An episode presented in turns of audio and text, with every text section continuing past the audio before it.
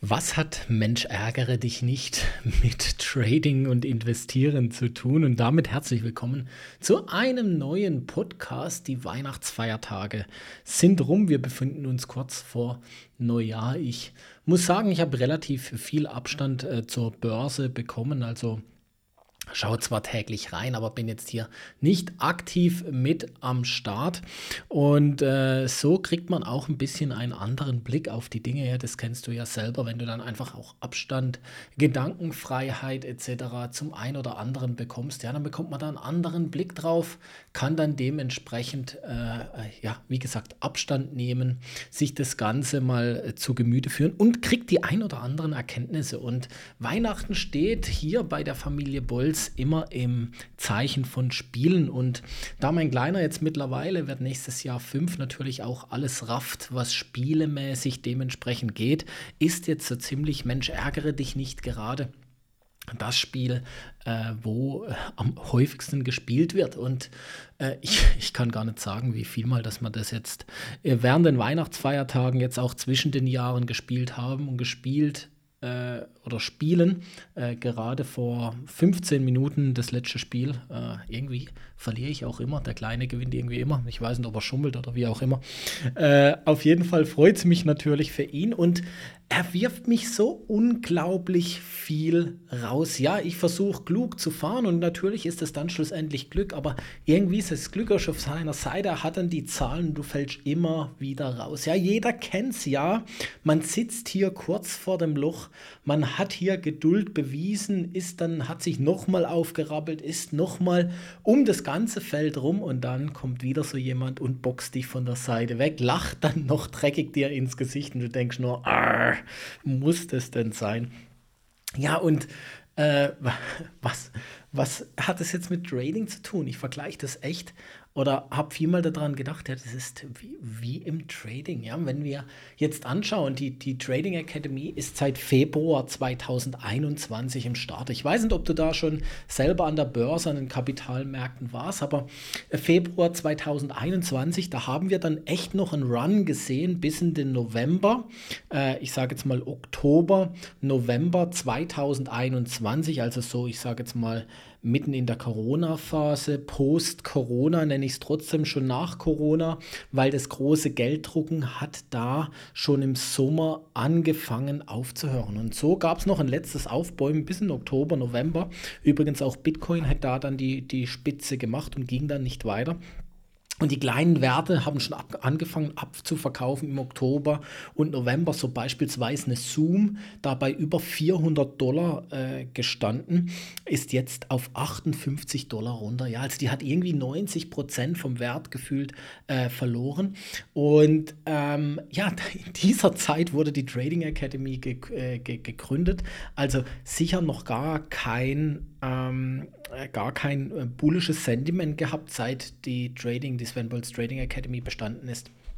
Und man hat jetzt ansatzweise gesehen, Anfang äh, oder Ende diesen Jahres, so in den letzten zwei Monaten, seit dem 31. Oktober, dass eine richtige Rallye losgegangen ist. Ja, sei es in Bitcoin, sei es aber auch in diesen Zooms, in diesen ähm, Blocks, ja, SQ, ein großer Konkurrent von, von PayPal, sei es aber in solchen Aktien wie auch Affirm, also Buy Now, Pay Later Aktien, sei es aber auch in, in Aktien wie wie also so zweite Reihe Aktien, GoDaddy, wie Uber etc. pp, die gingen ab wie Schmitz Katze, ja teilweise 150, 160, 200, 250 Prozent innerhalb von wenigen Wochen. Und ich habe so oft die Frage bekommen, oh Sven, soll ich nicht einfach, also viele haben da investiert in der Hochphase oder wo es dann auch wieder bergab ging, haben sie gedacht, jetzt ist ein guter Zeitpunkt reinzugehen, haben investiert, sind seit dort im Verlusten hocken, irgendwo seit eineinhalb Jahren auf dieser Aktie drauf und sind jetzt mit vier bis fünf Wochen mit einem Anstieg von vier bis fünf Wochen, einem recht kräftigen Anstieg von vier bis fünf Wochen, teilweise wieder draußen, sind im Profit, sind im Gewinn. Und ich musste da der, der Akademie und den einzelnen Mitgliedern wirklich auch, ähm, ja, viel, äh, ich sage jetzt mal, äh, also viel Stolz entgegenbringen, ja, weil ich einfach sage, die haben Geduld bewiesen und das ist quasi auch das, das Hauptattribut von einem Investor. Alles, was nach oben geht, kommt mal wieder runter, alles, was nach unten kommt, geht auch wieder hoch. Man weiß nur nicht wann, ja, und äh, das ist das, das Verrückte. Es ging dann jetzt so schnell, dass man relativ zügig auch wieder im Profit war und dann gedacht hat, buff, okay, jetzt habe ich zwei Jahre gewartet und jetzt brauche ich nur drei Wochen da dafür, um dass das Ding sowas von durch die Decke geht. Und äh, das ist das Verrückte. Und das hat mich vielmal, Mensch, ärger dich äh, äh, erinnert. Ja, du bist einmal um das ganze Feld mit einem rum, sozusagen. Am besten, du hattest nur Einser und nur Zweier und kurz vor dem Loch wurdest du geboxt. Kurz vor dem Loch wurdest du geboxt. Und andere haben schon drei, vier Männchen, also vier nicht, sonst hätten sie gewonnen. Drei drin, zwei drin, du hast noch keins drin. Und trotzdem ist es mir das ein oder andere Mal gelungen, trotz dass ich noch keinen drin habe und die anderen schon weitaus vorn war, sie zum Schluss zu überholen und das Spiel tatsächlich noch zu, über, zu gewinnen. Wieso ist das passiert? Ja, ich habe nicht aufgegeben. Ich habe dran geglaubt. Ich war diszipliniert. Ich bin wieder aufgestanden. Ich hatte eine Niederlage erlitten, habe gesagt, ich mache weiter. Ich höre nicht auf mit Spielen. Ja, viele hören dann ja einfach auf mit Spielen, insbesondere Kinder. Ja, äh, denen ist es ja natürlich nicht zu verüblichen. Nein, man hat sich weitergebildet. Und jetzt nehme ich es einfach mal auf die, die, die, das Trading. Man hat sich weitergebildet. Man hat aus Fehlern gelernt. Man hat Charts studiert. Auch wenn man nichts machen konnte. Man ist dran geblieben geblieben. Man hat geschaut, wann würde ich nachkaufen, wann wäre mein Exit. Man hat äh, Mieteinnahmen generiert. Ja, mit unserer Strategie Mieteinnahmen mit Aktien ist dran geblieben. Und irgendwann zum Schluss geht man als Gewinner da davon. Hat dann auch nicht nur Gewinner in Form von Geld, nicht nur ein Gewinner in Form von Stolz, dass man durchgehalten hat, sondern vor allem ein Gewinner in Weiterbildung, ja, in, in Fehlern, die passiert sind und die man einfach nicht mehr wiederholt. Und das ist eigentlich so das, das, das Größte, was du im Trading gewinnen kannst, gerade speziell im Anfang, aber das darfst du nie aufhören. Äh, und das ist Wissen gewinnen, Erfahrung gewinnen und daraus lernen, besser zu werden. Weil so wird sich auch stetig deine Rendite signifikant verändern erhöhen. Und ich sage es ja immer, dranbleiben, Kontinuität, dranbleiben, Kontinuität. Es war ganz witzig.